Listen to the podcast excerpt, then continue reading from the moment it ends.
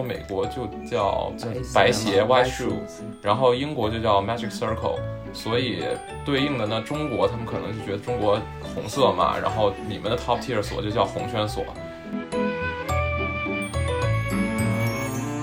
但应该跟正经的时期呢，还是差距有些大，就是比较假感就，可以。那和正经时期完全不一样，完全对我还我不能说一模一样，可以说毫不相关。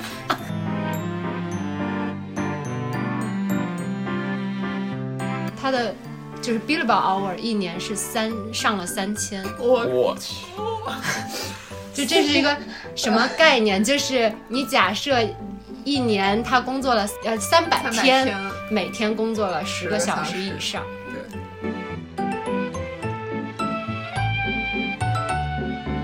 他们其实不会说你是女性，然后你你什么平衡工作时候，他只会觉得说，他会对谁都会问，就是说律师是一个就是这个工作时间挤占你生活时间的这个工作，你觉得你能不能接受这样的工作？所以在我就岔开说，就是在律所里面很多那个女律师，她们本来就大家同样都一级一级往上升，但是可能你生产那一年就没办法，就没有帮没有办法给你升级，会有这个这个影响。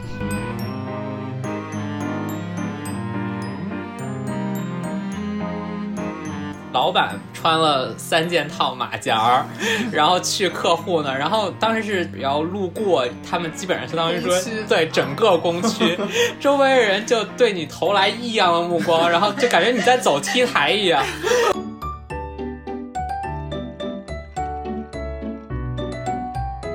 其实红圈所以外，可能并没有这么在意学历，反而像一些。特殊的背景，像我爸爸的这个同事，可能就有自己独特的这个优势。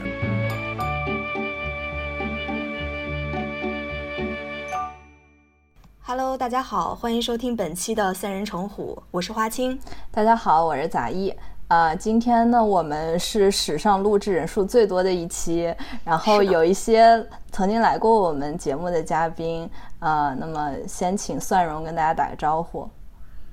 哎，大家好，我是蒜蓉。啊，对，其实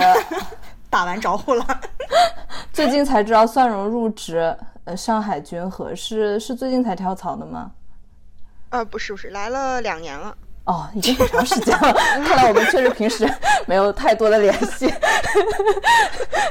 好，然后还有一位呢，也是曾经跟我们呃做过一期节目。嗯，不过他现在改头换面，换了一个新的名字，请牛舌饼跟大家打个招呼。大家好，我是牛舌饼。一会儿这个名字的典故，由我们其他的三位小伙伴一块儿跟大家分享一下。其他三位小伙伴呢？请其他几位稻香村典型小伙伴也介绍一下自己。啊，我先来，我叫沙琪玛，然后我旁边这位，嗯，我是锅盔，我是山楂。那其实我们是三种点心：山楂、锅盔和牛舌饼和沙琪玛。因为山楂、锅盔太长了，就拆开。对，然后我们起这个名字是因为就是想到北京办公室的话，就君和北京办公室，他每天下午三点的时候呢，会就在 pantry 里面放稻香村的各种点心，所以我们觉得今天就不如用这种方式，然后给自己起个名，然后来参加这个节目。对，好，非常欢迎各位来到我们这个三人成虎这个节目。然后今天录制这一期，主要也是就前一阵子我在看令人心动的 offer，然后我就在我就随口问了一句蒜蓉和牛舌饼，我说你们在不在看？然后大家就突然发现，哇，原来。呃，原来大家不仅在看，而且大家都是法律圈的人士，并且蒜蓉在君和工作，所以我们就想到这个天和地，呃，天和地，呃，不是天时地利天时地利人和，真是，所以我们必须要录制这样一期的节目来聊一聊最近这个综艺节目。嗯，是的，这个综艺真的还蛮火的，就有好多同事我发现都在看《令人心动的 offer 二》。就是因为我没在看，其实，但是我突然发现，哎，身边好多人都在讨论这个事情。所以几位都看节目了吗？就是在知道要来聊这件事以后开始看，然后 对补了一下作业，发现还可以，有点意思。啊，我我看了看，但是可能开始还比较认真，后面有点不是特别认真。哦，好的，嗯，不过这个也不是很影响啊。我们今天就是想聊一聊这个节目里面透露出来一些东西，而且我们其实也很好奇，就是真实的这个，呃，做这个律律师啊，做律所实习生跟这个节目里面有什么区别。所以我们可以先聊一下，就是几位都是呃，除了我和法学专业，对对，都是法学专业毕业的学生。这个应该是吧？一般应该不会有这个半路转行，或者说难度会比较大这种。也有挺多半路转行的，应该。这样，嗯，丁辉就是吧？对，就是有很多是本科，就或者本科学的就是其他的专业，然后研究生的时候读一个法硕，这样想想进律所工作，但他们基本上可能吧，在面试的时候也会像丁辉一样遭遇这种类似学历歧视的东，就这种，嗯，对事情。对，但我觉得也得分业务领域吧。比如说，如果你是做 IP 这种类，特别是做那个专利的话。那你本科可能有一个理工的学位，反而然后之后再念个法学，会在找工作的时候反而会有些优势。是，是，是一个巨大的优势。巨大的我可以现身说法一下。我最开始，因为我最开始第一份实习就是在一个知识产权的组，嗯，然后我们那个组的一个合伙人和带我的一个最资深的律师，他们两个就完全是本科的理工科背景，一个学。两个好像都是学计算机的，嗯，然后他们两个就是做相关的专利的 case 做的比较多，嗯，我们相当于是像我这种完全没有嗯相关理工科背景的法学，那时候还是法学学生，就只能做一做一做类似于专呃检索之类的呗，呃，也不是也不是检索，就是完全不做专利的 case 了，就是做著作权、做商业秘密相关的 case，啊，商标也没有，啊，商标，对。对。我觉得也是要看你之前那个专业跟 跟那个后面业务的相关度吧。就比如说你说金融会计啊什么的，然后你又辅修或者是那个研究生读个法律，然后考出来那个司法考试，那我觉得应该还挺好的。嗯，那这么说，我前老板还挺厉害，就是他，我我之前是在律所，然后后来干不动了，就换到了一个。不知名的国资金融呃 国资基金公司，就这不重要。就是我之前律所的老板，他本科是学社会学的，然后他觉得社会学没前途。哪个前？就是可能两者都有吧，可能二者都有。对，然后他他是相当于法呃硕士转的法学，然后但他我觉得也看人，就是他人很厉害，他就做的很好。嗯。这中美区别也蛮大的，因为像如果理论上在在美国的话，没有法学的本科必须得是一个像对。所谓我们如果现在这个语境下的半路出家，就是本科一定要读一个其他专业，然后才能再单独申请法学院。嗯，对，就是美国法学不在本科专业里面。对，那跟医学是一样的。对，所以几位。都就是出国留学，有出国留学经历吗？因为其实我还挺好奇，呃呃，中美这个呃法律体系好像不太一样。那就比如说律所看不看重这个出国留学的经历？我们五个应该都是出国，对，就是在国内读完的本科，然后出国读的。法学，我们还有四个跟李金燕和詹秋怡是校友。对，这也是我想起你们来的原因。所以其实还是非常喜欢，非常喜欢要这个有海外背景的人。我觉得原因之一可能就是语言能力吧，嗯，因为尤其是就是这种像红圈所啊或者一些。做相关业务精品所，他可能经常需要面对一些外国的客户，那或者是你要代表中国客户去向外国去投资嘛？那不管在哪种语境下，其实语言都还是蛮重要的。而且你如果对相应的这个 jurisdiction 的这个法律规定有一个大致的了解的话，有些事情你上手起来都会快很多。那这样的话，从律所角度来讲，其实它可以节省很多这个培训的成本。或者就是你就是简单来讲就是你上手就可以用嘛，所以就对他们来讲反而是性价比比较高的一件事情。我就是我我就想补充一下，就是其实我我我的感觉就是，呃，学历是表面的，那个能力是实质的。就如果你没出过国，但是你的英语能力很强，我觉得其实不是说一定要那个有一个就是海外背景。我想再补充一下，就是我觉得可能有没有留学背景跟你到底未来想去哪儿干什么也有关系。就是比如说你要进一个外资所，可能你的留学背景就很重要。甚至说，比如说在美国读书，你考一个 bar，就是相当于美国的律师资格，那可能比如说你在甚至留在当地工作都是有可能的。但如果你就没有任何进外资所或者说留在国外的想法，你就想回国进一个内资所的话，那其实也没有那么重要。司法考试是更重要的啊，现在叫律考，嗯，法考，法法考，法考，对，职业资格考试。法律职业资格考试。哎，所以法学专业毕业之后，就是大概有几条出路，就是大家普遍会选择去做什么？很多哎，很多出路，完全不相干的也 不对少。就是就是几个比较主流的。公检法是一条，对，然后政府机关其实是一条，就是除公检法的公政府机关是什么对公务员是一条，国企是一条，嗯，就是私企的法务算是一条，嗯然后律师嗯是一条。我觉得国企、私企、法务算一条，对，就、法务律师，然后公务员，然后还有就是转行的，嗯 转行的不干了呢。对，转行都算一条了，真是。就是有那种想挣大钱的、非常优秀的，什么创业的呀，或者什么去金融圈嗯去投行的。但是我觉得就是这个得分你是刚毕业的情况下选择，还是说你干了一段时间之后的选择。如果是刚毕业的时候，就像刚才这位呃牛舌饼说的一样，他可能就直接去考个，比如说参加国考去考公务员，或者说直接去面对这个企业的这种招聘，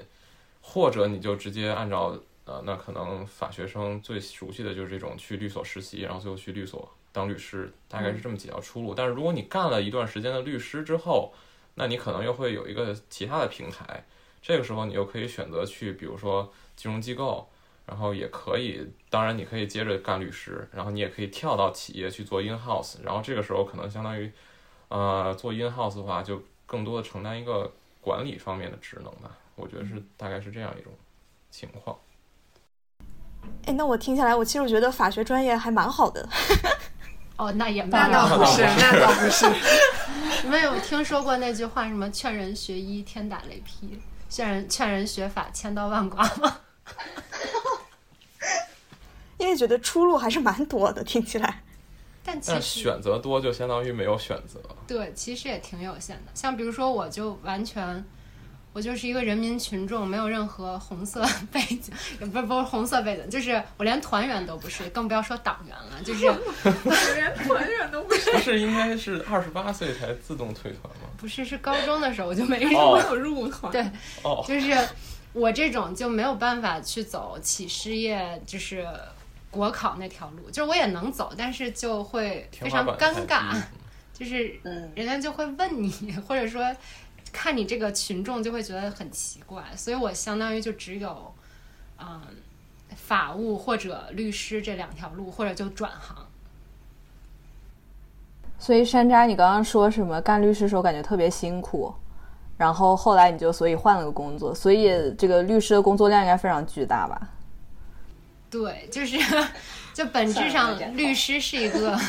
没有人给你讲劳动法的职业。对对对，其实律师是一个出卖自己的知识和时间的职业，所以嗯就是其实就是服务业，而且是一个二十四小时服务业。对。弹性工作制，嗯，嗯，对，下班时间往后弹的那种合。法的合法的加班，在美国也是，好像特别我们当时关注过一次，就是说在美国，呃，律师、会计师这种专业服务人士，他们的呃劳动时间是就是不受那个劳动法保护，也不是叫不受劳动法，是专门专门的一个额外的一群人。对，有好像有一个 case 就是诉这个，然后最后的那个裁判是说，就是因为本身就是按小时来付费的，所以不是按照劳动法来管，他们会专门用自己的那个行业规定来管，所以就没有这种加班的概念。嗯哦，所以可能还得科普一下，就是那个 billable hour 的故事。我我刚刚其实就是想说那个 billable hour 的这个概念，就是就是所谓 billable hour 呢，就是我们就原则上我们跟客户收钱呢是看就是整个你这个项目各级律师往里投入了多少多少小时数，然后呢乘以每一个律师自己的小时费率，那得出来的这个金额就理论上来说是我们的成本，或者是我们应该跟你收的律师费。当然。大部分时候呢，可能我们就会有一个封顶的报价，就 capped fee，就是可能比如实际我们可能在这你这个项目上花完时间乘以我们的小时费率，最后算出来是比如说二十万啊，可能你觉得太贵了，那那你可能就给你打个折，弄到十五万之类的。然后这个是我们的一个收费的收费的逻辑。然后呢，对于我们律师的个人考核呢，是说你这一年你你做你贡献了多少个 billable hour，就是。你你不是你开始做一个项目，你开始做一项工作，你就开始计时了嘛？就比如说我啊做这个法律检索花了花了一个小时，我写这个法律文件花了三个小时，然后我跟客户打电话花了半个小时，那我今天在这个项目上就花了四点五个小时，对吧？然后那我们呢，就是我们所呢。这个以及一些我觉得同同等水平的所大部分呢，就是要求就是这个一年要做到一千五百个小时是最基础的，就是你要记一千五百个小时进去。但是你想想看，一一年才就法定工作日才二百二十多个，而且你这个你不是说你坐到办公室那一刻开始你就开始贡献有效的 billable hour，你这总得喝个水啊，是吧？就是去个卫生间啊，干嘛的？所以其实正常人从从比如说，如果从朝九到晚五，我估计也就能贡献五个 billable hour 就不错了，就货真价实的 billable hour。所以这就意味着你是一定要加班的，你才能满足 满足律所对你 billable hour 的最低要求。这就是对，就这两个这两个就是怎么跟客户收钱和怎么考核一个律师，这两个制度加起来呢，就注定了这是一个要加班的行业。对，那我想说一下，一千五其实也。不算多，非常非常低，因为就是，呃，可能均和的要求是一千五，然后我之前那个所要求是一千八，嗯，对，然后我们就是，但大家平均都会比一千八对，平均会是，我觉得得在两千左右吧，然后我们我走之前的那一年年会的那个就是奖励的优秀员工，他就是 Billboard Our King，他的。他的就是 billable hour 一年是三上了三千，我去，就这是一个什么概念？就是你假设一年他工作了三百个小时，他每呃三百天每天工作了十个小时以上，对，而且这十个小时是实打实的能 charge 在客户身上的那种，对，相当于说你每天比如说去上班去律所上班的路上，然后你吃饭，然后去和朋友去聊个天啊什么的，这种时间对都应该理论上是刨出去的。嗯，嗯，我我走的挺对的，太恐怖。但但感觉这样一说，好像劝退大家，就千万不要学 法学这个专业，听起来是是的，我们是这个。不然为啥千刀万剐呢？对。我觉得这考核方式真的是，然后还有一些律所在那儿比什么谁每年毕业的时间最多，我觉得真的是，这是一种什么扭曲的价值观啊！我眼看着朝着吐槽大会的方向划过去了，我们可以聊一下，就是对，我们可以聊一下这个，对，我们可以聊一下这个节目，就是这个节目好像这一季啊，第一季其实我也看了，不知道你们看了没有？就是呃。第一季好像那个律所叫景天城，然后感觉就不是红圈儿所，然后这一季他就说君和就是红圈儿所，然后呃，作为我们普通观众还挺好奇这个红圈儿所和其他律所是有什么区别。好像那个徐律就说你们红圈儿所工资比较高。它 红圈所首先是来自一个概念吧，我忘了是 ALB 还是什么什么 Who's Who 之类的这种榜单。然后他可能在零几年的时候吧，就是提出了一个这么一个概念，因为就是对于美国的 top tier 所，对于英国 top tier 所，他们都是有一个固定的称谓的，比如说美国就叫呃白鞋 white shoe，然后英国就叫 magic circle，所以对应的呢，中国他们可能就觉得中国红色嘛，然后你们的 top tier 所就叫红圈所，这概念首先是这么来的。然后他当时出的那期榜单里面应该是列了。至少在当时，对最就是他们认为最顶尖的中国律所，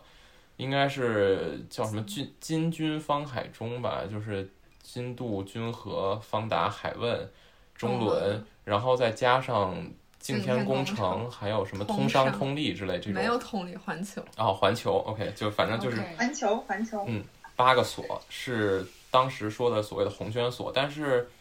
反正不管怎么说，这称谓就后来就渐渐的就固定下来了，基本上就是指这八家所。但是，反正前面头部这些所应该是没怎么变过，后面所 可能会偶尔有一些变动吧，就是上上下下沉浮。但是总体来讲，这八个所还是现在就是最好的所。对，还是蛮好的。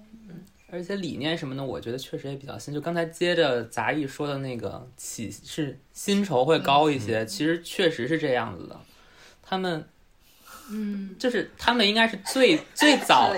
最早的一批，相当于是说，嗯，比如说，呃，我律所招进来的毕业生起薪就要，比如从两万人民币一个月起，好像最早就是从他们，嗯，这些红圈律所去，嗯。没事，你先。但是这制度其实也是向美国所或者说国际所看齐嘛，就是他们就是从 law school 毕业之后，你进到一个大所，一个 big law，他就会给你很高的 entry level。当然，这个牺牲的条件就是刚才咱们说那些，就是要完全没有自己的时间啊，时间都牺牲掉，千个小时。嗯嗯，有钱赚，没有没有时间花这些钱。对。但是反正 anyway 就是这种制度，反正先把你的。嗯，不管你有没有这个能力吧，或者你不管你的投入产出能不能达到老板的要求，但是他先把这个工资摆在你面前，至少可以就是证明自己的一个态度。对，然后从这个上面也是吸引相对来说最优秀的这群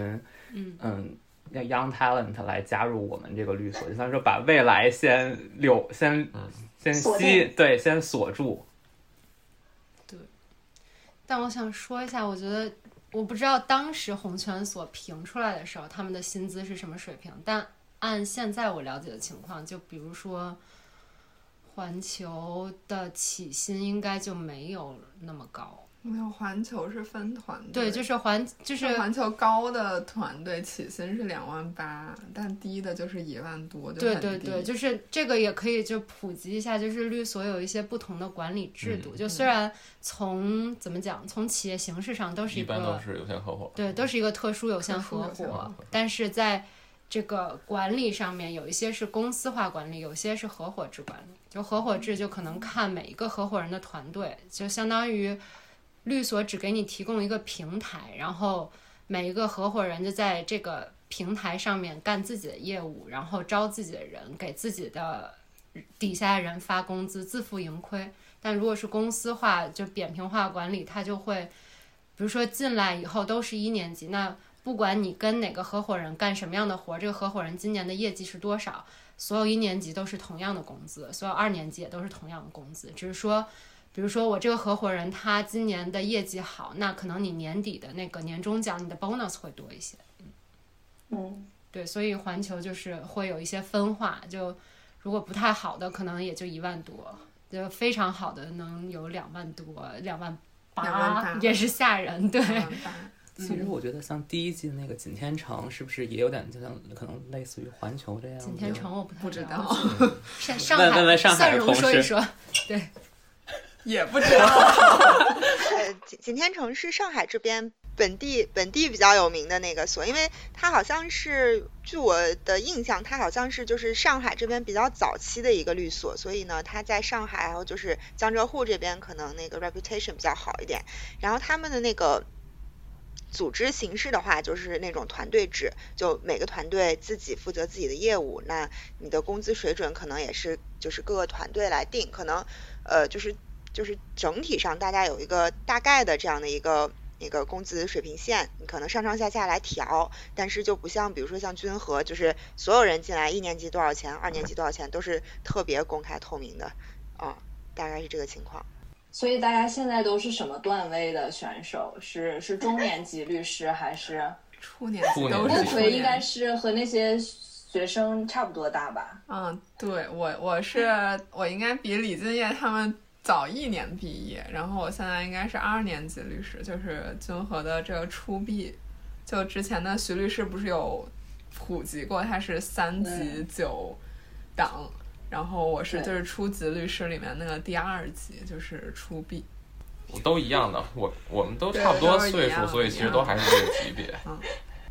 哦，我是初 A，就是比他们高一年。哦，所以你们这个每年评比的时候是是是会筛掉人，还是怎么怎么？就是只要达到了就可以升级？不是不是，应该是 就是这个有点迷，就其实我自己也没太搞清楚。就是你首先你要达到那个工作小时数，如果你没达到，但没达到也不是一定不会升，还是看老板想不想给你升吧，我觉得。好像是这样。但是如果你达到了，没有什么太大的问题，应该是可以升的。就跟上学校一样，通常来讲没有什么意外，你就是会 升到二年级去。对除非你表现太差了，要么就留级，要么就干脆开除。转学。这个比方打得很好，就是这那你。们三级九等，就是比如说三级之间会有一个明显的，比如说除了小时数以外，其他的一个评价标准、评价体系。应该负责的职责就会有很大的变化，比如初级的时候可能还是做一些尽调这种，然后到中级可能就要接触交易文件之类的，然后再到高级或者资深可能就要进行一些客户的管理之类的，就要立项目这样。你们这么严，嗯嗯，就是你对吧你们对吧北京分的这么清吗？我觉得好像我们就是在项目上就做着做着就不一定了。可能也看团队，我觉得有的团队就他培养就是培养体系特别。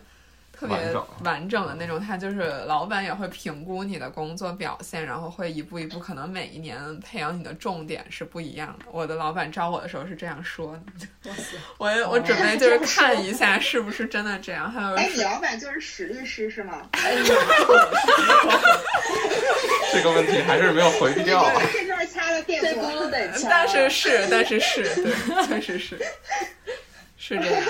他还是非常好的，就是感觉非常平易近人，然后表现那这段可以播呀。赶紧往回找吧，对，他是非常就我见过的最好的律师。这段一定要播出去。我觉得一定要播，这个一定要播了。嗯，对，确实是。好从，从从现在开始打住，从头开始说一遍刚才那句话，就是史新月律师是我职业生涯中见过的最好的律师。可以，我同意。哎，那我们可以聊聊，就是你们，比如说你们在律所实习的时候，和节目里到底是很相似的，还是完全不同的？我感觉他们那个实习还闹得挺挺好的，是吧？就是每嗯都有一个一个的项目，然后大家什么都做一点儿，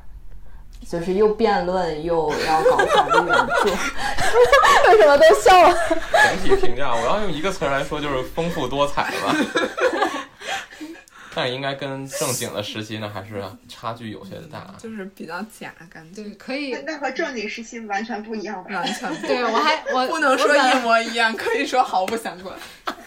对我本来还想委婉一点说，大约是完全不一样。就感觉这个节目里面的更像，甚至更像一些之前在读法学院的时候专门做的一些 workshop。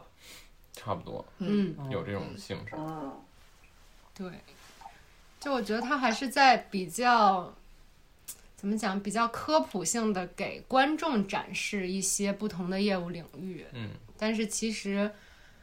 你真的去律所实习的话，你进去就会被分到某一个 team，就是首先是某一个业务门类的某一个团队，然后你做的其实就只是这一块业务。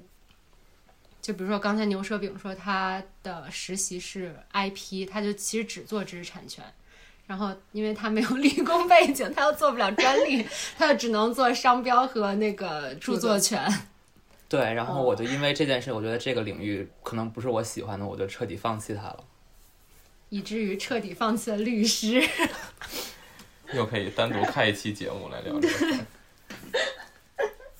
就倒着找不回，其实就是就是我说，可能更像。法学院里面的一些专门的这些像案例分析啊这些的课程，我觉得还是，嗯，怎么说呢？就是那个节目里面的一些期，或者说节目里面的一些内容，还是蛮像的。比如说我们当时在法学院上学的时候，专门就有这种案例分析的课程，相当于，嗯。教呃教授就不是法学院的老师，就可能就是外面律所的，然后或者一些会计师事务所他们的合伙人们来去当教授，嗯，他们相当于就是说每一节课之前会给你，呃给。给就是课堂上所有的学生一个到两个案例，然后就把大家分成几个小组，分别代表案例里面的几方。比如说案例里面一共有三方，那就分成三个小组，每个小组代表其中一方，然后真正来上课的时候就是来讨论。我觉得这些反而更像那个节目里有一些的内容，但是真正在律所实习的时候和这个节目，我觉得差的还是蛮多的。嗯，就我觉得他们就是因为从那个。节目里面他们有一些谈话，就是能感觉出来，除了放在节目上那些环节以外，其实他们应该还有在干一些别的活儿。嗯，就可能他们干的那些没有播出来的活儿是比较真实的律师实习的活儿，因为那些就非常无趣，没有对抗性，就是一些 网盒、dirty paperwork、底稿。对。对，可以理解吧？我觉得他们两季都拍律师，肯定是看重这种辩论呀，还有就是能出去调查取证这种比较有意思的地方。嗯，但我觉得其实节目这样就特别。就有一个我觉得不太好的那个影响，就是不断的去加深大家对于律师的错误的刻板印象。我到现在我都懒得跟别人解释我是干嘛的，他们一觉得就是律师就打官司，然后我就说不是，他说那你干嘛？我说算了，说了你也不清楚，就是，然后你可以在这儿说一下，然后以后就把这段音频放给别人。对，呃，就是。首首先，律师分为诉讼律师和非诉讼律师。诉讼律师呢，讲白一点呢，简单的说呢，可以就是打官司的律师。非诉讼律师就是不。我们这儿我们这儿有个诉讼律师，诉讼律师这块儿让让我我们的人来说，对。先让先让宋荣说完再补充嘛，让他说他的。然后那个非诉讼律师呢，就是不打官司。那不打官司你干嘛呢？就是各种形态的商业交易当中，我们来协助我们的客户完成各种商商业交易。那比如说，呃，比如说你你的客户如果是比如说阿里，就是阿里收购了那个饿了么。那它这个收购，它从最开始这个结构怎么谈，协议文本怎么写，交易最后怎么落地，这个过程中其实都是有律师参与的啊。当然，因为商业活动有各种形态商业活动，所以律师呢也是有，就是他可以去协助完成不同的商业活动，呃，基本就是这么一个意思吧。就是所以就这种非诉讼的这个这个这个这个律师呢，他他其实一般都团队来完成一个项目嘛，那。如果是初年级的律师，他可能没有办法直接去参与到很看上去很光鲜、很有趣、有对抗性的这种谈判啊，这种这种这种很 fancy 的阶段，可能其实大部分都是做一些 paperwork，就是对着电脑，就是你可能要去对这个公司进行尽职调查，他有没有诉讼啊，他的什么员工社保公积金有没有缴足啊，什么这些的，然后那个，然后你要写合同，然后就是。就是其实没有那么有趣。如果真的拍一个非诉讼律师的一天，可能拍了两个小时，你就觉得这个到底时间有没有经过？可能只是屏幕上的那个字多了几行 而已。数字啊，就大概是对对对对，简单说是这样啊，大家可以补充。那个诉讼律师补充一下。哦，那我就来补充一下我对目前为止就是做诉讼或者说争议解决相关业务的一种感受吧。就是其实我觉得在初年级的时候，即便你所谓是做争议解决律师，那争议解决可能包括去法院开庭，当然也可能包括去各种仲裁委员会去开这个仲裁的庭，这两类为主。那但是同时，其实他在初年级的时候，主要的工作内容其实也会是一些 paperwork，呃，主要分两方面吧。第一方面是你会需要整理一些这个证据，那可能很多证据客户给过来啊，或者你了解到事实都是很乱的，你自己要根据比如说跟呃跟 senior 的讨论，然后你自己要。根据相关的要求去梳理一版最后能用的证据，这是第一，这第一类型。第二类型可能更多的就是做这个法研，嗯，做研问题的研究。因为呃，这个诉讼就是争议解决这个类型里面，它会碰到各种各样千奇百怪的问题，所以你每当你拿到一个问题，就拿到一个事事情的时候，你先要甄别出来这里面的问题是什么，然后你要再看一看。法律是怎么规定的？你再看一看实践里面，法院跟这个法律规定，它能不能匹配得上？然后或者是如果法律没有规定，那在实践里面，这事儿肯定是之前多多少少会发生过类似的东西嘛？那法院是一种什么态度？你可能就是要有一个这样一个呃工作。那作为初年级律师来讲的话，呃，这些内容、这些工作内容可能更多就是交给他们来完成，然后通过他们的这个工作结果去支持。呃，senior 一些的律师去完成其他的，比如说真正的去开庭的工作，或者去跟客户、跟对方当事人去交涉，这都是呃最后由他们来做。但是其实我觉得也并不绝对吧，就是可能最开始的那半年啊，可能这种工作会比较多一些。那渐渐的你越来越成熟了，那别人也会带着你一起上真正的项目，然后你也渐渐会去跟着开庭，大概是这样一个情况，我觉得。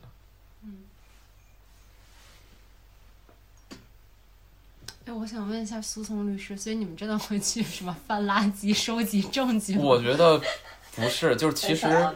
其实因为可能也是因为跟我们自己平时做的业务类型相关吧。就是比如说君和的话，它毕竟是一个大所呢，可能大部分客户都是一些公司、商业或者是一些高净值的这种人士。那他手中就是其实相关的材料，更多的就是一些双方之间往来的文本。这些东西其实并不需要你去翻垃圾桶去翻，往来没有小龙虾壳。对，看往来也像是在垃圾里。所以就对，但是这个形容还是蛮贴切的，就是因为你可能丢过来一个证据包，里面好几百份儿，你都不一定是证据。对，你要看，可能十个 G，你最后梳理出来的东西里面能用的可能就那么七八份儿、八九份儿那样东西，所以。确实不是物理上在垃圾桶里翻东西，但是可能在精神上会有 多多少少有这种感觉吧。嗯，所以节目当中展现出来的日常的工作和实际生活当中的工作还是有一些些区、些微的区别在的，是吧？太委婉，太委婉，有非常多的区别在，完全不一样。对。哎，那我们这一部分是不是说差不多了？那我们可以聊聊节目里面大家比较喜欢谁呀？然后我感觉这几个人物还是有一些话题性的嘛，每一个人其实都可以聊一聊。说大教大家可以说一说，还是同学都可以，其实都可以吧。我觉得大家说说最喜欢的实习生也可以，代教律师也可以说两个也可以。来，那我可以先说律师。哦，这这个节目充满了对史律师的褒奖。啊，对我我其实也很喜欢史律师，但是自从看了团建那期，我我更喜欢郭律师了。我也站郭律师，就是史律师也很好，但是没有郭律师帅。谢谢。我录下来了。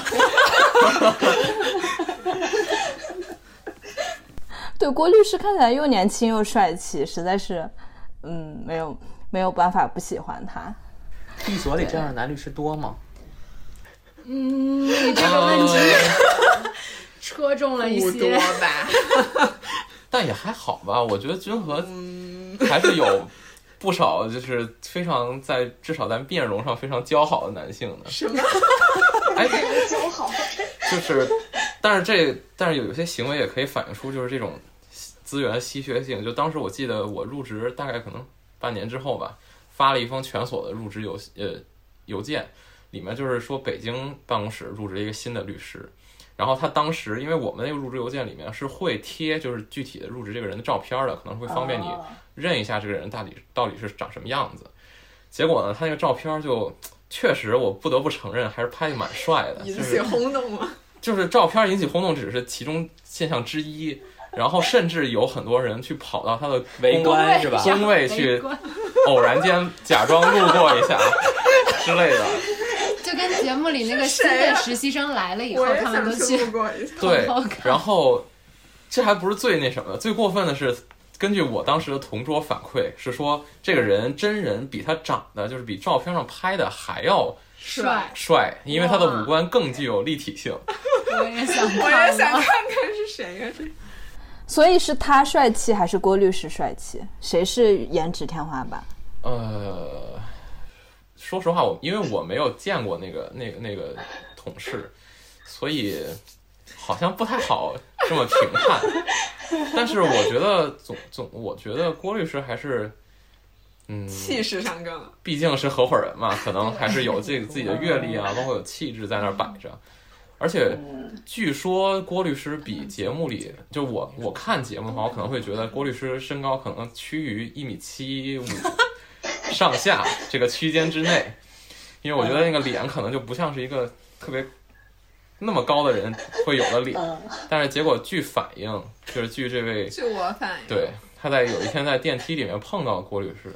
不是，他就坐在我附近的办公室里。然后我有一天早上，就是我们是九点半上班嘛，但他到的特别早。我九点到办公室的时候，他已经在就是整理自己的资料了。然后后来我听到他应该是在开电话会，就是很快要开电话会。但反正他当时就在那个所里溜达，然后我觉得他很高，其实挺高的，感觉有一米八多。嗯，但因为反正就不是所有学法的男性最后都会秃头，也有可能是植了发呢。所以这个节目有没有引起一些明星的效应？比如像史律师、郭律师这样，就会有很多的人去假装路过他们的办公室去看他们。那倒也没有，他们应该本来也挺得对，因为尤其是像比如说史律师这样，就是本来在所里就是算是类似于有点风云人物这种感觉吧。因为史律师曾嗯经连续三年的年会都在跟另一个律师一块搭档说相声，所以本身就是一个。对存在于这个大众这个视野中心的这么一个人。嗯，对，史律师还有一个喜马拉雅电台，希望他不要听到我们的节目，我我危险了。电台还挺有意思都是褒这个奖，有什么不能听的之前？是只是读书，然后这个节目火了之后又哎，就是有新的东西是是吧？是的，是的，好像是。嗯嗯呃，然后他那个他那个用户名儿好像叫天台天桥下的小年轻，反正听着就挺中年的一个名字，还挺有意思的。对，然后大家可以去搜一下，还挺有意思的。好的，哎，那咱们聊聊实习生。啊，我比较喜欢实习生是朱一轩，我觉得他还，我觉得他非常的机灵，看起来，然后嗯，而且他辩论辩论的很好嘛，但是他但是他内心好像又有一些非常呃温暖的地方，是他平时呃就就是就是一些细节上可以看出来，比如说他会给别人打印一下东西啊什么的。但是他是一个本科生，是不是感觉你们，比如说你们这些律所还是比较喜欢要这个有研究生学历的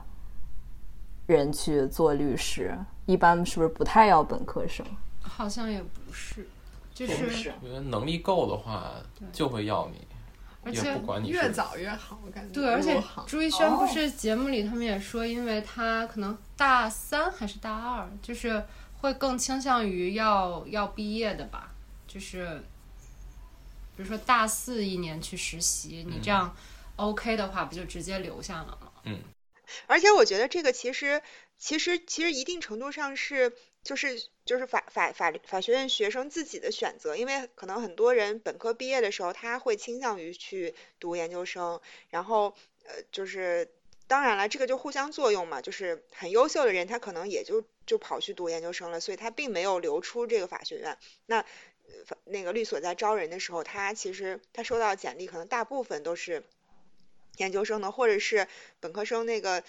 可能没有那么优秀，那确实也不符合。所以其实并不是说一定要研究生，就还是看你那个能力是不是符合要求。因为我之前其实遇到一些我的同前同事啊什么的，是本科直接进来，我觉得真的很厉害。就是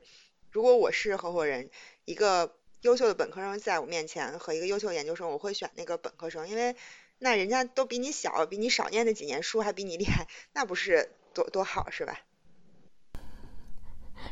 就是节目里的朱一轩和丁辉的对比。对，其实像我，我原来的同学，就我的本科同班同学，他就是，呃，本科毕业就工作了，然后等我进到律所工作的时候，他已经是，我想想啊，他应该已经四年级了吧，就相当于他直接就变成了我进去是个一年级，然后他已经是我很高年级的 senior 了。但当然，那个同学后来没有和我在一个组，所以没有直接接触过。但就是说，这种情况也蛮常见的。如果你本科可以进入律所，就说明你是很优秀的。而且就是有一些本科就直接去工作的人，他们后来会比如说工作个三四年、四五年累了，然后就也有对也有这个工作经验，就再去申请一个 master 啊或者什么的。然后也正好休整一下，然后再对进修一下，有一个新的然后对对对，而且这样的话读书可能也有针对性，对对，嗯，所以也有些人会这样选择，嗯，所以大家都还比较喜欢谁呀？我们可以聊一聊。花青，你看了面试，你感觉比较喜欢谁？看了面试，我还挺喜欢徐泽林的 啊，他看起来有点呆。对，就因为我只看了面试，所以就是只是看这个人的第一反应，就在一只是在面试那那短短的就那一集里边，嗯的感觉。所以我不知道他后面的专业的表现怎么样，但是我会觉得这个人还挺有趣的。哦，他是挺有趣的。对，就光从人的角度啊，我只是觉得这是一个有趣的人。嗯。就很很舒服，主要是看起来，嗯，看来他后面不怎么样，是吧？他已经走了，其实，真是不想告诉你这个悲哀的消息，没有关系，对，啊，嗯，所以大家有对说一说吧。说实话，就是因为我觉得，就是我看这节目可能会更多的纯从一个综艺角度来看。因为我觉得，就是如果他们真的是我同事或者我跟我接触的实习生的话，我的第一评价标准肯定不是他们的性格是什么样子，我一定会看他的工作能力是什么样的。就如果我觉得这个人就是我跟他一块合作反而会坑了我的话，那可能我反而会觉得，嗯，就即便他人很好，但是从工作角度来讲，我还是会尽量啊做一些自己的努力。去，去跟他有保持一定的距离。但是我觉得，如果 保持，嗯，单纯从节目本身就是我看到的，就是这几个实习生的性格啊，然后包括他们打交道的方式来讲的话，我觉得可能有一个叫詹秋怡的女生吧。我也喜欢她。就她可能。詹秋怡很厉害。对，我觉得就是会比较，呃，我觉得比较愿意跟他打交道。因为我觉得他是那种可能不会表现出特别的 aggressive 的人格，但是同时你跟他又可以建立一定的交流的这样的人。嗯，所以我觉得根据我的经验判断啊，就是这样的人可能至少在开展起工作来讲的话，合作起来会更顺畅一些。嗯，锅盔说说，我我到现在我感觉就是他们都挺好的，就是。嗯，因为就是之后我们也跟史律师 聊了一下，然后他说从 又又是内幕消息，对对，他说他从就是那个嗯，就是用人的角度来说，能干活的肯定还是像李金叶、詹秋怡这样，包括王潇，也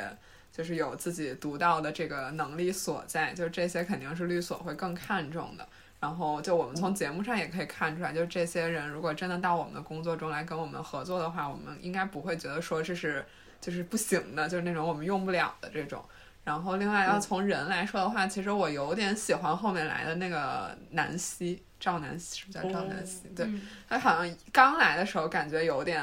就是也也有点就 aggressive 这种感觉，但是再往后就会发现他好像那就是一个刚刚进所，就是在一个已经形成的团体里，然后他刚刚加入的一种就是应激保护的一个状态。然后，但是在后来，他在很多事情上，我觉得做的都挺有情商的，就包括帮，就最新的一期，他有帮王笑，就是解释王笑的这个在法律援助里面立场之类的这些问题。就我觉得他很好的做到了一个队友来 cover 自己的队友的这样的一个行径。我觉得这些都是我非常喜欢的合作伙伴的品质。对，所以我其实挺喜欢他的，而且我觉得他业务能力应该也没有什么问题，也很会沟通。嗯。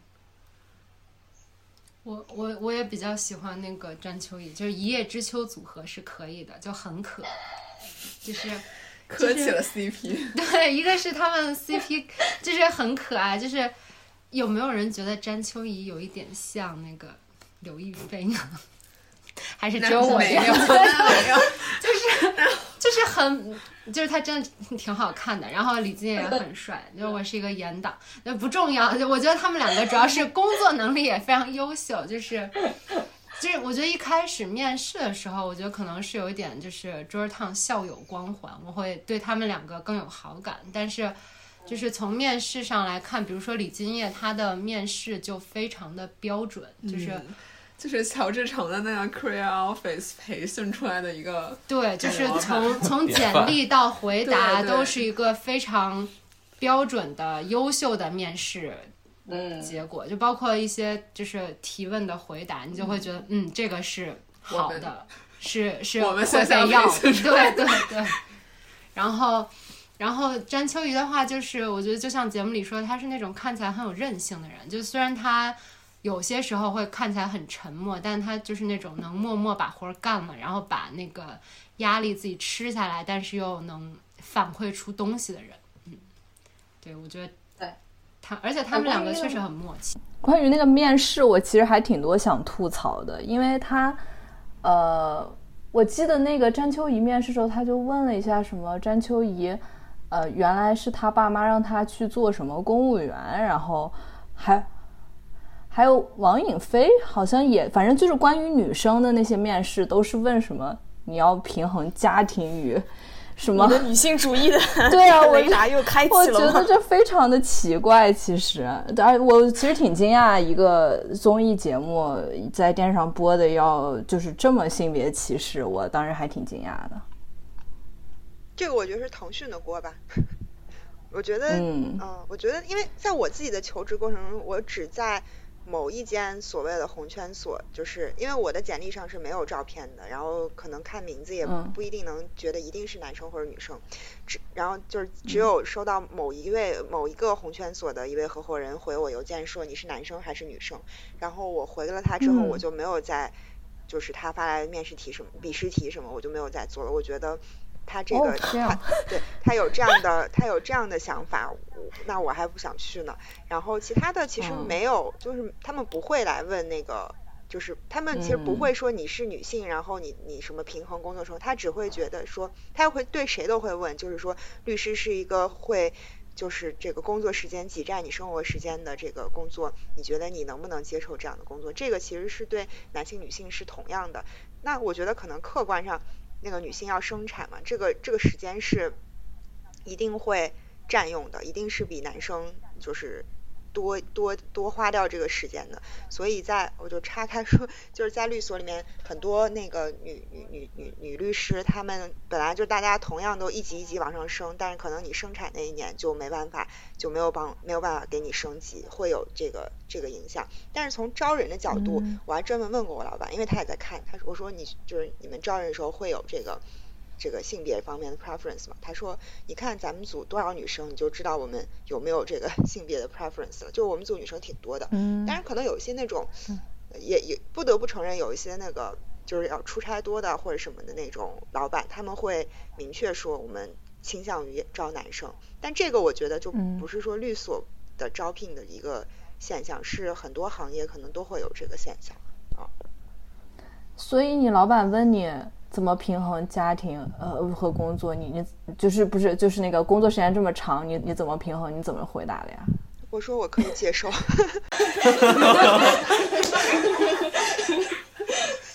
嗯，对，我觉得是这样，就是你刚毕业想要去律所的时候，大家多少都有些耳闻，然后大家都会做一些心理建设，所以在这方面。对对，初期我们都是会说自己可以接受的，然后到真的投入进去以后，你发现真的每天工作十几个小时以上，有一些不能接受的人，慢慢自己就退出了，所以能就是能留下来的都是可以接受的，然后大约他们也就不平衡了，用脚投票呗，对，动态平衡。所以高层的确实是女律师比较少嘛，因为其实。只有梁律师，一个是女律师，是是的，那还是在高层上还是会有不平等，就是会在在很多时候，女生都会自主的或者被迫的就退出这个行业。就比如说，比如说我可能是，就是我我觉得客观上讲吧，女生可能就真的身体没有男生那么扛打。然后我就会觉得加班太多，身体真的有变差，所以我就不太能接受这件事，我就换一个工作。那还有一些，比如说结婚生子，可能想要多照顾家里，这个工作不合适，那也就会换一个工作。还有可能就是，比如说真的在业务上面会遇到一些瓶颈，比如说我不知道，我我觉得哈，就是在某些时候可能。男性律师更容易获得信任，就更容易，嗯，拿到一些好的客户或者案源。这样的话，那他这样就会更容易的去生成，就是他的合伙人之路会走得更顺一点。嗯，所以就会在不同的环节会淘汰掉，也不能叫淘汰掉吧，就是会有一些女生退出，那最后留下的就是。这这个话可以说吗？就是我觉得有一些成为女合伙人的律师，其实会，就是我会幻想他们经历了些什么，因为很多被底下人吐槽的合伙人，有一有一相当一部分是女性，就是一些女合伙人会，就是更加 aggressive，对，就是他要在这样的竞争中留下来，并且成为合伙人，就是。可能付出的就是比男性要多，他就会他可能要求就是更严格。嗯，不管是心理上还是性格上，可能都会，没有对对对底下人没有那么好相处。这个也不是律所一个环境的特有现象啊。其实这个社会的话，大部分能做到比较高层女性，多少都是要比跟他同等职位的男性更加这个 aggressive 的。所以说到这个，感到一丝悲哀。真的是对，所以我就是刚刚说到詹秋怡，她面试时候，我就因为那个面试的问题，其实我完全不太，当时没有从面试中了解到她是一个什么样的人，但是是从后面的这个呃，她做事的方式才了解到她是一个这样坚韧的人。对，好像有就是那个综艺节目，就是相当于君和的创始合伙人，就是肖肖威肖律师去那个类似于现场视察的那一集，就是史律师去。介绍各个实习生给肖律师认识的那一集，好像介绍甄秋怡的时候专门说了，就是说这个是父母不太希望他来做律师，想让他想让他当公务员。然后肖律师当时好像说了一个类似于说，看你选的这条路到底是不是对的，还是怎么样？反正詹詹就是具体问题我不记得了。但是詹秋怡的回复又特别斩钉截铁，说一定我的选择是对的，不是我爸妈那个选择是对的。我就就就这个对他印象还挺好的。嗯，他可能确实是真的是热爱这份工作，太奇怪了。不是，我觉得这可能也是实习的价值所在吧。就是说，你不管怎么说，你先进来尝试一下，看看你能不能真的接受这种包括工作内容和生活方式，然后你再去做自己的选择，你才会真正有自己的这个就是选择的依据嘛，才会有自己的支撑自己选择的这个这个基础所在。不然的话，就是相当于自己是主观的臆测。对，就就回到刚才那个问题，就是说，你面试的时候，真的老板问你说你能不能接受这个工作强度什么的，在当时那个，就相当于说一个法学毕业生去找工作那个时候，肯定是说我可以接受，这傻子都可说接受，就就什么都能接受。但是我我真心不是说觉得他们不是真心，就是说我是为了要这份工作而去回答这个这个问题，说我能接受，而是我觉得他在就是一个法学毕业生，他可能。是真心的是觉得说，哦，就这个工作强度，我也可能之前有所耳闻，我就觉得是我就是可在这个时候，我就是可以接受的，我就是要在那个时候极有热情，要投入这个职业的。对，那可能真正干了一段时间之后，发现不一定，就所以有各种各样的这个分叉的选对选择。哎，对，其实还有还有几个比较有争议性的人物，比如说王骁特别的凡尔赛，然后然后不过不过我觉得他好像后来变得很好，他一开始就是总是说他斯坦福怎么如何，我就觉得这个人非常可恶。嗯，对我们觉得真的就是说这样的人确实，但是也我太奇怪。但是我觉得你挂个工牌儿，就是那个绳是 Stanford 可以，水杯是 Stanford 可以，这都是节目组安排给你的。但是你，我看了他那个 cut，就是在他的队友在发言的时候，包括对方律师在发言的时候，那个疯狂摇头，然后说我们法学院的老师不是这么教的。我觉得这读的不是一个法学这是不。是真的所谓剧本？我觉得这个比那个挂绳，嗯，就放水杯更过分。对我就是说，如果这个行为是他真的发自内心这么想、这么说的，那我觉得在至少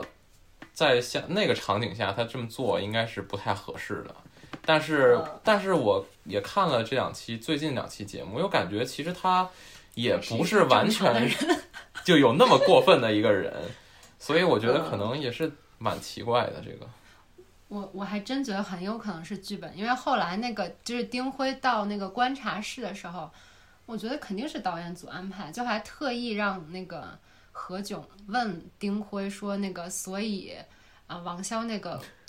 工牌那个绳儿到底是不是他自己的？然后丁辉还说啊、应该是他的吧？我觉得这就明显在洗呀、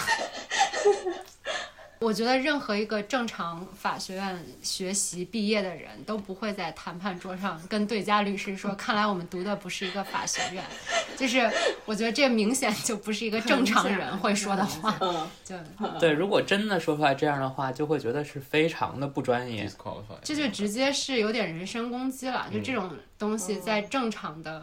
工作谈判中是绝对不能出现的。对，而且我觉得之前在法学院应该也是老师们，不管是不是直接的，但是不管直接间接都会强调，就说大家未来在工作中，律师啊什么的，可能是会强调这个法律所谓共同体的概念，嗯嗯，相当于说你你自己是个律师，你你有可能是正方，就是辩方，有可能是控方，你自己希望你未来是怎么被对待的，那可能你现在也应该怎么去对待。嗯，对，这其实也是写在那个律师职业道德那个规范里面的，就是不能。对对对，不能诋毁和拉踩同行，就话不是这样说的，但是是这个意思。对就这个意思。对对对，而且反正圈儿就这么大，你可能今儿不见，明儿可能就要到他手底下去干事儿，或者说跟他要合作，那还是为以后做一下法律这个考虑吧。圈子真的很小。嗯嗯，对，说丁辉，你们身边有有丁辉这样背景的人吗？好像少没有，我就没见过。应该说没有吧，红圈所尤其是这样吧。嗯嗯，嗯，怎么？你有吗？有想说的？完全不是一个讨论感觉就是完全没有，对，好像是。但我觉得我们可能也是这样说，是不是凡尔赛了？就是我们的就是学校和进入的工作单位会导致我们不太容易接触到这样背景的人。对，以及相关的他们业务领域可能。嗯，对，哦，但我爸爸说他们那个，就我爸爸是一名交通警察，然后他们的那个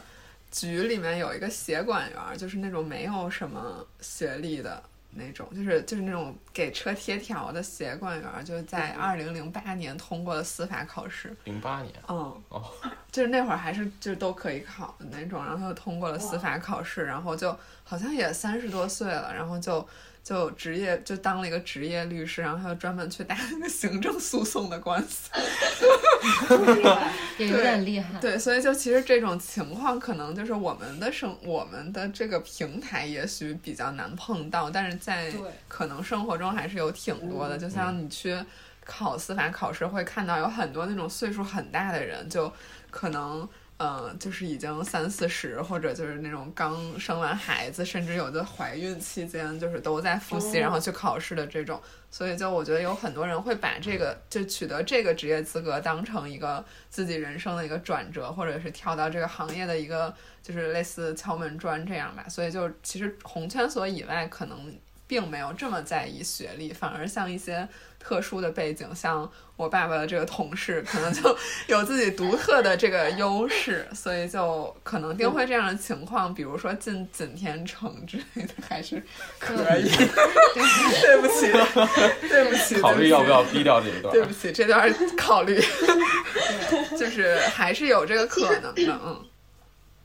其实我觉得丁辉自己说什么，他的这个背景就是是完全，如果不是通过这个节目，是完全没机会来君和面试的。我觉我我其实我觉得不是这样的。我觉得当然，就坊间关于丁辉参加这个节目的动机有多种传闻啊，这个就不去恶意揣测了。但是其实我真的觉得他不是为了单纯获得这个工作机会，因为他在景天城就好好干几年，有一些这个工作经验来来来君后，我觉得没有什么太大的问题。所以。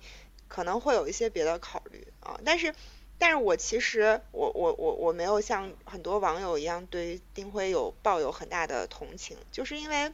那个面试就别的就不说了，面试的时候他说为什么要来来来参加这个工作，如果那个话是他真的就是内心就这么想的话，就让我觉得他对于这个工作的选择是一个很没有经过成熟思考，就是意气用事的这样的一个一个一个决定，然后那那我觉得他就是他这个。思考方式就让我觉得可能不是很成熟，然后另外就是大家来这儿不就工作的嘛，那肯定是要选择嗯工作能力很 OK，然后可以就是一起合作的人。如果你工作能力真的有所欠缺的话，那可能你真的就不适合这份工作。他他是不是当时说他选择律师是因为律师的地位和收入比较高？对，还有他要证明给他前女友觉得他有点说的太诚实了。还有是他说什么家里人的认可，证明证明给谁看那种还是什么？证证明给前前女友看，给前女友看。对。但但其实这个我是觉得也，就是我我是觉得，如果你真的是很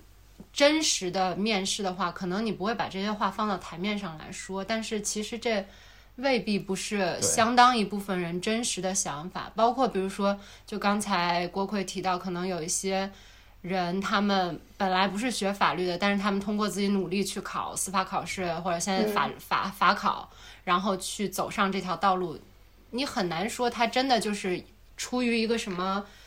我觉得有相当一部分人不是出于一个什么法法律职业理想，对，其实我觉得这是一个很客观的理由，而且我也不认为就是有多高尚。基于这种理由，就必须他就不能成为一个合格的律师，是对。关于丁辉，其实我想说，他更多的是一种不匹配，就是在我看来，相当于他是一个处于校招和这个社招之间的这么一个感觉。相当于说，如果他真的是走所谓社会招聘，那可能。就是律所可能没有那么看重学历，但是那可能就是对你的专业有要求，然后对你是不是未来从事这条路的职业规划有要求。那如果走这条路的话，他在他学历的那边，我觉得可能是嗯，就是可以匹配，但是他后面相当于就是所谓职业规划，就是我们刚才提到这部分，可能又又表现的没有那么好。但是如果要是走所谓校招，就像跟大家一样，就完全毕业生去进红圈所的话。那其实就是默认的，大家都没有一个相应的这个，呃，职业经历或者职业规划。你也可以对你未来发展规划没有那么成熟，但是那这部分看什么？那可能就会看学历。那可能就是，假如从丁辉来说，他的学历可能又不够。嗯。然后像我们完全就比如都是校招进入这个律所的，可能就是因为这个原因，也没有见过一些就是丁辉这样的同事。但我不知道你们有没有就是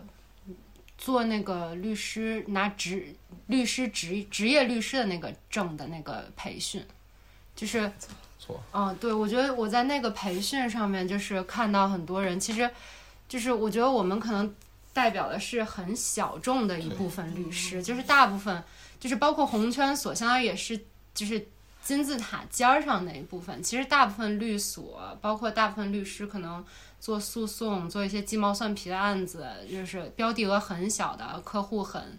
繁杂的都有。然后，包括我在培训的时候，就是其实非诉讼律师不一定要拿律职业律师的证，就是你考过法考或者司考是证，其实相当于是证明你的能力，相当于我是正经法学院毕业的，但是。你是不是真的要拿职业律师证？就你拿了职业证才能去出庭。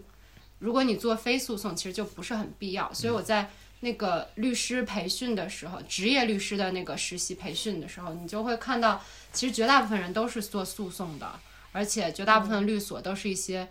没听过没听过的律所，就是但这些所其实很多很多。所以我觉得在。大的基数里面，其实丁辉可能不是一个个例，不是一个那么显眼突出的特殊的人。对，嗯，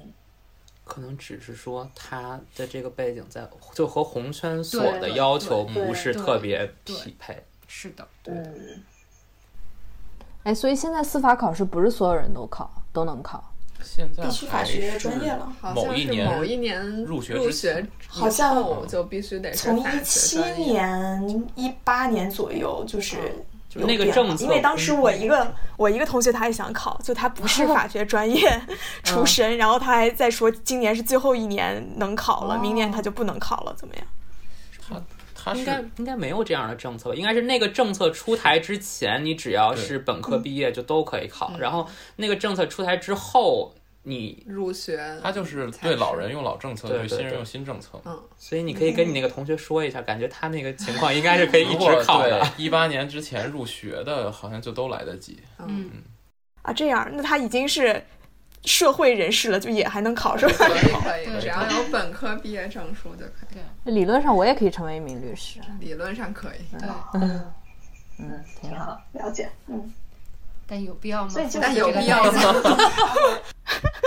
令人心动 offer 二这个节目，大家就好像社会上起码有一波人对法律、对律师事务所这个关注度就上来了。其实，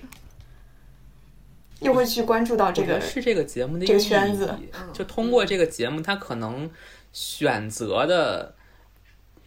就是这个这个平台，比如是找。君和这样的红圈所，它可能出于比如说节目收视的这些考虑，但是其实我觉得客观上肯定是促进了社会大众对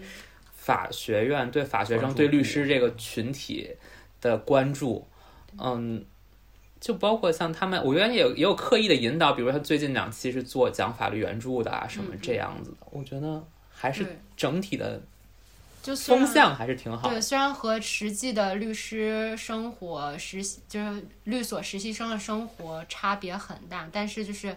它里面引导一些东西，包括一些项目，也不是说我们在上学的时候没有经历过的。就是其实可能有挺多人在法学院都做过法律援助。然后我我还是对里面他说那个挺感慨，就是他说。其实很多人选择法学院的时候，好像何明哲说的吧，就是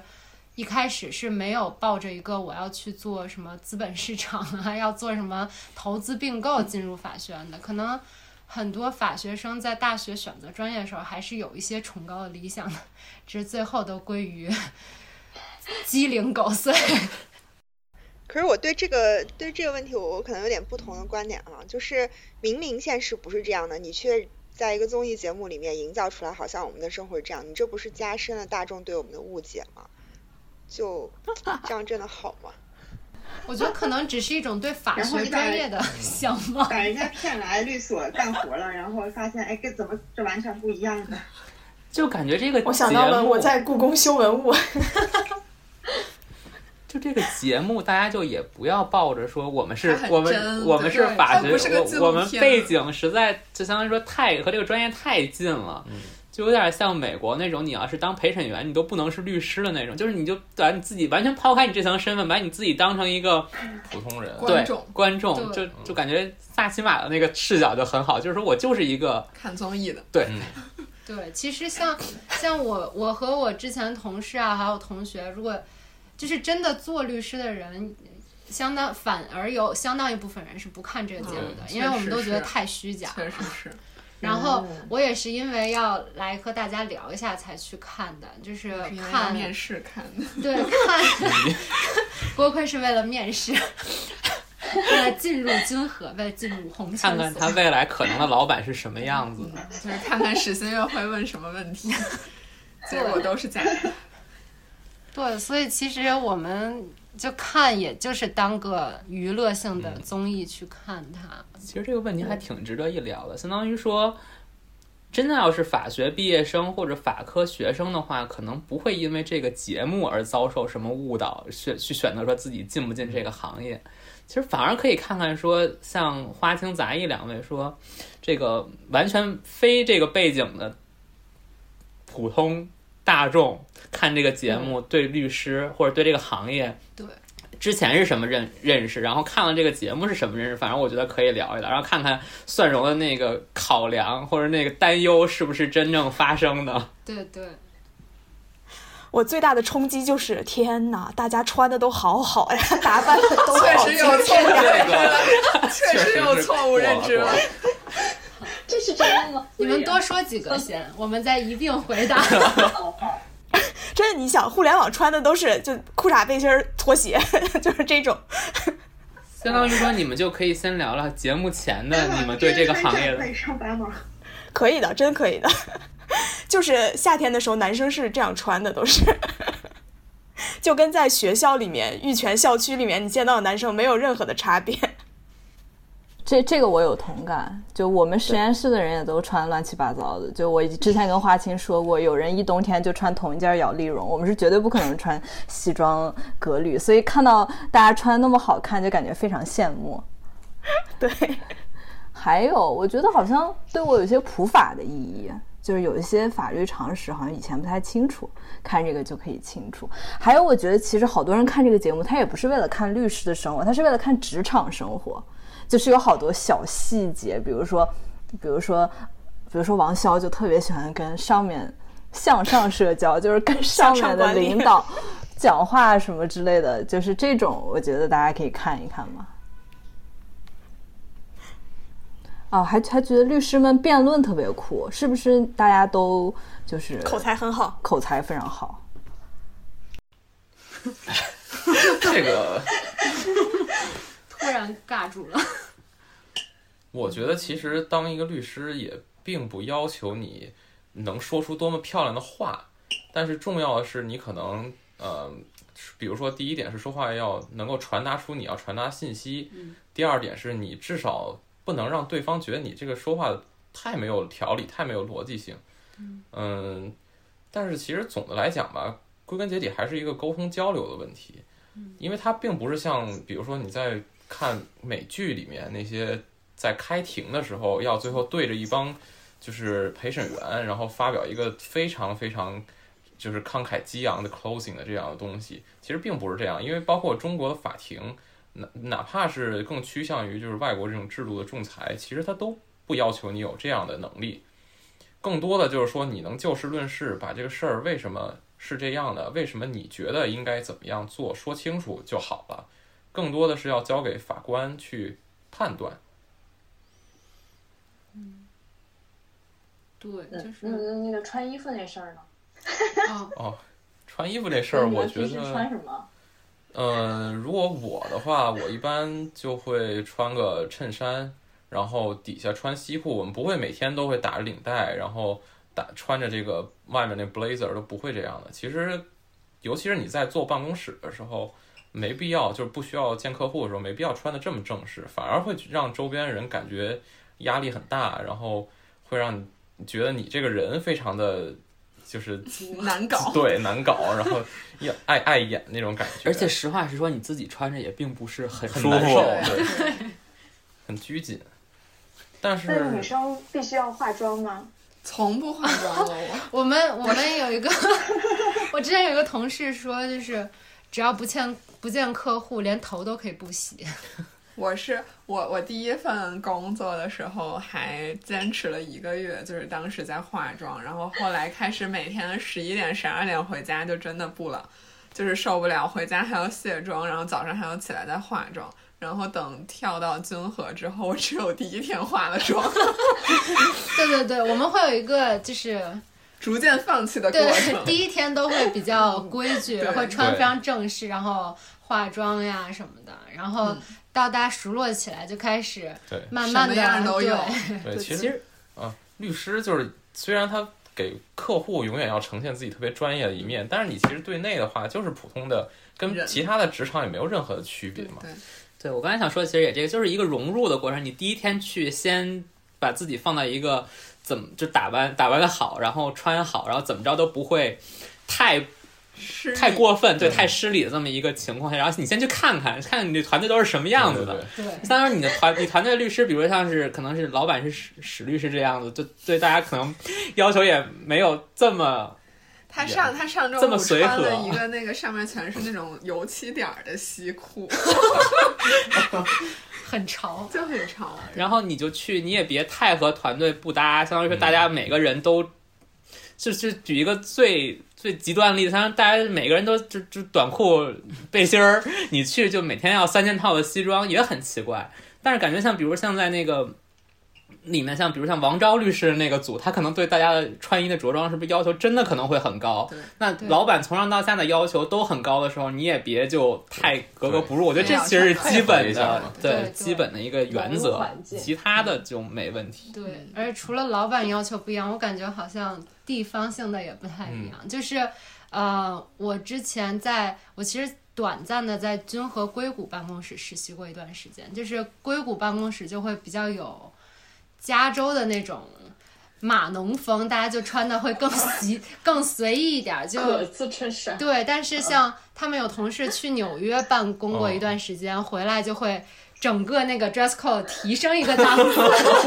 然后在国内的话，其实我觉得北京也比上海要随意，就是去过上海的人回来以后都会更精致一些，化化妆啊，然后穿的更西装革履一点。对对，跟客户确实有关系，像当时硅谷的办公室那边也都是一些初创企业，都是一些比如说高科技的企业。像我们现在也是服务，就是这些 TMT，就是科技啊、信息这些行业。有时候你去客，你要去客户那儿开会的话，客户的相当于说最大的老板或者什么，他们穿的都很随意，运动衣，然后卫衣，你要去去打扮成那个典型的律师的那种风格，就是所谓。感觉也挺和他们格格不入的。然后我们当时尝试过，就是老板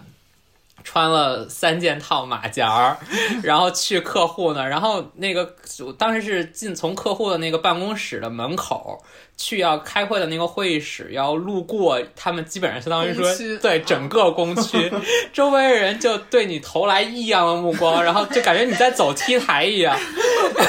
然后我们后来老板就就明白了，嗯，就是这种就是就是 TMT 的行业的企业就没必要穿成这样。他后来去开会的话，也就是简简单单上面一个衬衫，